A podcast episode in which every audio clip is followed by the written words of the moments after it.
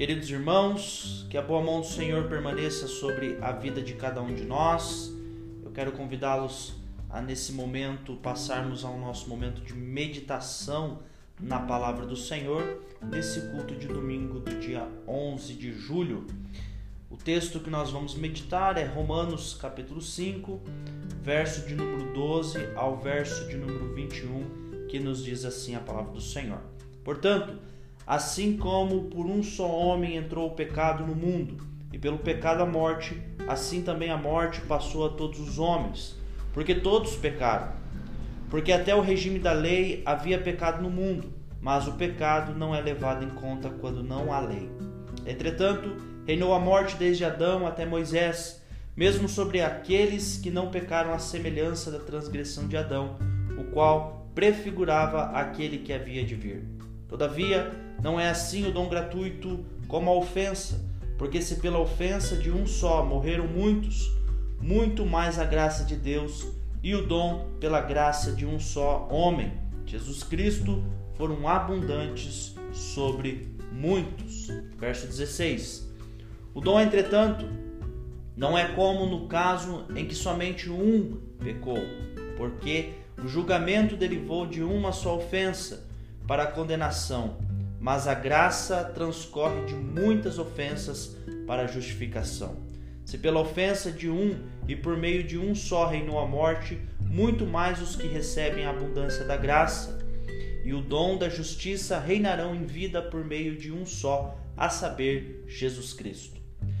Pois, assim como por uma só ofensa veio o juízo sobre todos os homens para condenação, assim também por um só ato de justiça veio a graça sobre todos os homens para a justificação que dá vida. Porque, como pela desobediência de um só homem muitos se tornaram pecadores, assim também, por meio da obediência de um só, muitos se tornarão justos. Sobreveio a lei para que avultasse ofensa, mas onde abundou o pecado, superabundou a graça. Assim, de que, como o pecado reinou pela morte, assim também reinasse a graça pela justiça para a vida eterna, mediante Jesus Cristo, nosso Senhor. Amém, irmãos? Até aqui a leitura. Queridos, no princípio da criação, Deus estabeleceu com Adão e através dele uma aliança chamada de aliança das obras. O homem foi dado, ao homem foi dado o governo de toda a criação e vida abundante, sobre a prerrogativa de obediência perfeita. Se o homem obedecesse a Deus e cumprisse o mandamento de não comer do fruto do conhecimento do bem e do mal, ele viveria eternamente e em vida de paz e felicidade, como está escrito em Romano 10:5. Ora Moisés escreveu que o homem que praticar a justiça decorrente da lei viverá por ela. Entretanto, como todos nós sabemos, os nossos pais não se conservaram do modo como Deus os criou. Antes, eles pecaram contra Deus e foram encerrados debaixo do juízo divino. Deste modo, o texto que nós lemos, ele nos ensina especialmente sobre a graça de Cristo, que superou o pecado de Adão, que corrompeu então a primeira aliança. Esse texto, então, irmãos, nos ensina três lições importantes. A primeira lição que nos é dada aqui é a respeito da consequência do pecado, que já fica evidenciada no verso de número 12. Aqui nos diz que por meio de Adão e da sua transgressão o pecado entrou no mundo, e por consequência do pecado, a morte passou a atingir todos os homens porque assim como Adão, todos nós pecamos. Adão, sendo o pai de toda a humanidade e o representante primário desta humanidade diante de Deus, quando pecou, ele trouxe sobre a sua descendência uma natureza caída. Uma vez que Adão, agora como pecador, ele gera filhos à sua semelhança, ou seja, com uma natureza corrompida. Mas não somente isso, irmãos. Todos nós também pecamos. Por isso, a morte reina sobre todos os homens naturais. Romanos 5, verso de número 13, também continua nos ensinando que o pecado não foi levado em conta antes da instituição da lei. E isso, por vezes, nos causa é, dificuldade de compreensão do texto, mas na realidade, aqui Paulo quer nos ensinar que não havia como estabelecer o que era pecado. No Éden, irmãos, quando Deus estabelece o juízo sobre Adão e sobre os seus descendentes, que somos nós, ele faz não sobre uma lei escrita em papel, mas conforme a sua aliança verbal com Adão. Então, irmãos, quando nos é dito que Deus não levou em conta os pecados antes da lei, isso significa que não existia uma lei escrita para acusar, para lembrar os homens dos seus pecados. Veja, era transmitido o conhecimento de Deus de maneira verbal, de, de maneira oral. Então Adão ensinou aos seus filhos, os seus filhos aos seus netos, os seus netos aos seus bisnetos e assim por diante. Mas não havia uma lei que ficasse ali inculcando, escrita, inculcando na cabeça deles que, que deveria se cumprir a vontade de Deus e que a lei de Deus era assim, era assado, né? Então, se os pais não ensinassem os seus filhos, os filhos então permaneceriam numa cegueira espiritual a respeito da vontade de Deus.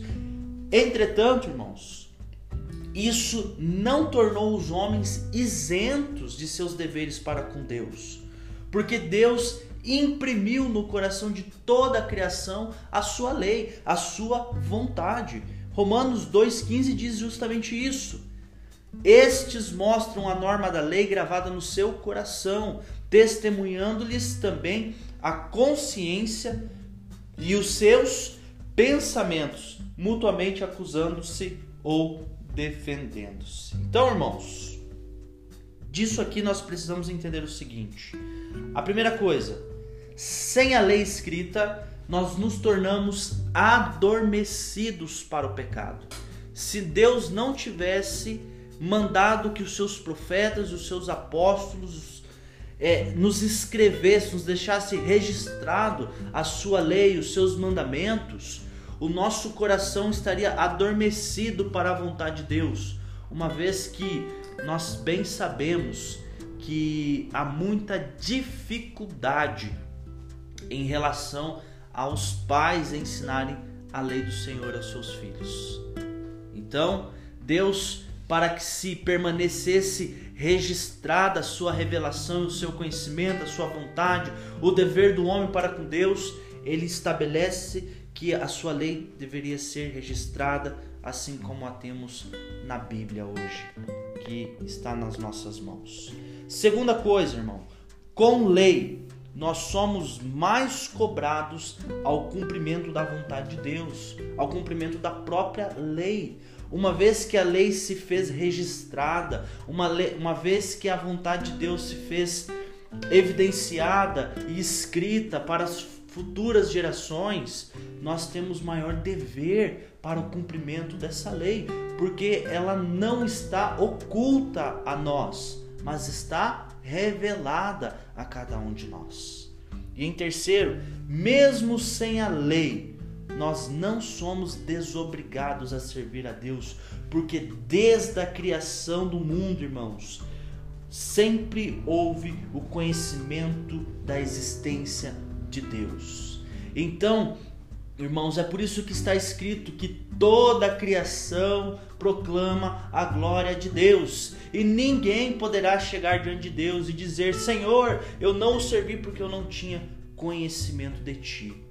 Porque, irmãos, embora a lei não seja suficiente a nos levar a rendermos as nossas vidas a Cristo, a lei e a lei inscrita no nosso coração e a, a, o conhecimento de Deus revelado pela criação são suficientes para dar entendimento ao homem de que existe um Deus e para a condenação desse homem.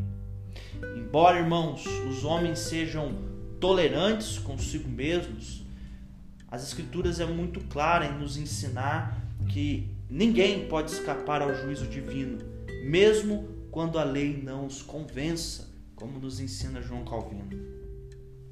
Irmãos, a morte, portanto, reinou sobre os homens, visto que o juízo de Deus, ele não podia ser anulado pela cegueira nem pela dureza do coração.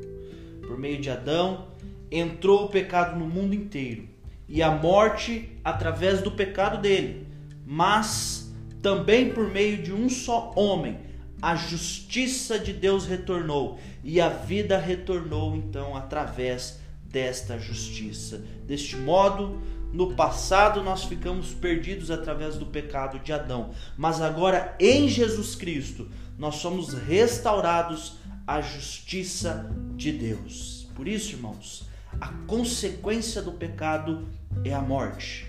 Mas agora nós temos a restauração em Jesus Cristo. E é isso que Paulo vai nos ensinar agora a partir do versículo 15, mostrando que, diferente do pecado de Adão, que causou a morte de muitos homens, a graça de Deus, que é o dom gratuito da vida, superabundou através de Jesus Cristo.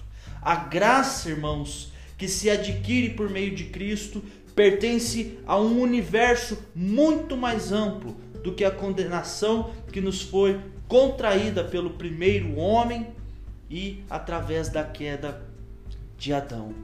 Irmãos, a graça de Deus, ela é muito mais eficaz em nos abençoar, em nos beneficiar, visto que ela garantiu que Cristo se revelasse muito mais poderoso para a salvação daquele que crê do que o pecado de Adão para destruir o homem. Rica, irmãos, é a graça de Deus que de muitas ofensas operou para a vida, operou o perdão, quando o julgamento derivou apenas de uma só ofensa. Isso significa, irmãos, que um pecado, o pecado de Adão, o pecado de comer o fruto do conhecimento do bem e do mal causou a morte de muitos. Um pecado. Mas de muitos pecados que vieram após esse primeiro pecado de Adão. De muitos pecados veio a graça de Deus. Ou seja, irmãos, nem muitos pecados impediram Deus de exercer perdão aos seus eleitos. Nós percebemos aqui, irmãos, o tamanho da graça de Deus exercida sobre nós, aonde as escrituras nos ensinam que apesar de todos os nossos pecados, apesar de todas as nossas transgressões, isso não impediu a Deus de exercer misericórdia para conosco. A culpa, irmãos, prevaleceu de uma ofensa para a condenação de todos os homens. A graça, porém, ou melhor, o dom gratuito de Deus é eficaz para justificar-nos das nossas muitas ofensas, dos nossos muitos pecados. Sim, irmãos, por meio do pecado de Adão, a morte reinou, mas Aqueles que recebem a graça em Jesus Cristo e o perdão dos seus pecados reinarão em vida com Cristo. O Senhor nos afirma, irmãos, que o poder da graça é muito mais pleno, é muito mais sublime, é muito mais superior que o poder do pecado. Assim, irmãos, Todos nós que cremos somos conduzidos a confessar autoconfiança, a confiança em Cristo, de modo que quando tivermos, ou melhor, de modo que quando obtemos essa graça, venhamos a desfrutar de plena certeza, de plena segurança do perdão dos nossos pecados, da salvação, visto que Cristo superou Adão. O pecado, irmãos, de Adão é absorvido, é superado pela justiça de Cristo, e a maldição de Adão é destruída pela graça de Cristo, e a vida que Cristo conquistou tragou a morte que procedeu então de Adão. De modo, irmãos, se por Adão e seu pecado muitos transgrediram a vontade de Deus, por ser ele então o representante da primeira aliança, agora por Cristo se saciou a primeira aliança e estabeleceu a segunda aliança, aonde nós recebemos o dom gratuito da vida. Se em Adão, irmãos, nos tornamos pecadores, agora em Cristo nós fomos justificados dos nossos pecados. E em último lugar, irmãos, Paulo nos apresenta o propósito então da lei. Verso 20. Aprendemos que a lei foi estabelecida em Moisés para que o nosso pecado ficasse evidenciado. Ou seja, para que o homem compreendesse que suas ações eram pecaminosas. Pela lei, o pecado fica exposto aos olhos humanos, de modo que são, somos constantemente compelidos por Deus a ter a consciência da condenação que nos está reservada se não crermos em Jesus. Assim, o pecado, irmãos, que de outra forma seria por nós completamente desdenhados, toma posse das nossas consciências. Se não tivéssemos lei, nós desprezaríamos a vontade de Deus, mas porque a temos, ela se faz evidenciada em nossos corações, em nossas consciências. A lei, irmãos, ela nos serve para nos familiarizar intimamente com a nossa própria miséria, para que ela possa então nos guiar até Jesus Cristo. É claro que aqui é, estamos nos limitando a esse texto em especial. Evidente que a lei de Deus demonstra também a sua santidade, a sua perfeição, mas aqui fica nos ah, claro, irmãos, que o objetivo da lei então é mostrar a nossa miséria para nos conduzir a Cristo. Desse modo, aprendemos que o pecado reinou por meio da morte, mas a graça de Deus reinou por meio do perdão dos pecados e para a vida eterna por meio de Jesus Cristo. E por último, irmãos, quando a graça de Cristo começa a prevalecer nos indivíduos, o reinado da morte e do pecado eles acabam. Portanto, irmãos, quero destacar algumas aplicações desse texto para as nossas vidas. A primeira delas é que todos nós pecamos e que nenhum de nós somos merecedores naturais da bondade de Deus. Irmão, irmã, nós somos pecadores e naturalmente nós não recebemos bondade de Deus por nosso próprio merecimento. Deus, por outro lado, nos abençoa por causa da sua misericórdia e da sua graça exercidos através de Jesus Cristo. Porque se Deus, na verdade, fosse nos dar aquilo que nós merecemos, irmãos, o que receberíamos seria o santo juízo de Deus. Portanto, irmãos, examina a lei do Senhor. Medita na lei do Senhor de dia e de noite, para que você não viva em pecado. E por último, busque o socorro em Cristo, porque Cristo é o único que pode te salvar da santa e justa ira de Deus contra o seu pecado. Deus está irado conosco por causa do nosso pecado, mas quando buscamos o socorro em Cristo, se acaba a ira de Deus sobre nós e se derrama a sua graça, a sua misericórdia para a salvação e para a nossa vida eterna. Que Deus abençoe a sua vida, que você busque o socorro em Cristo e que você encontre descanso para a sua alma em Cristo Jesus. Amém.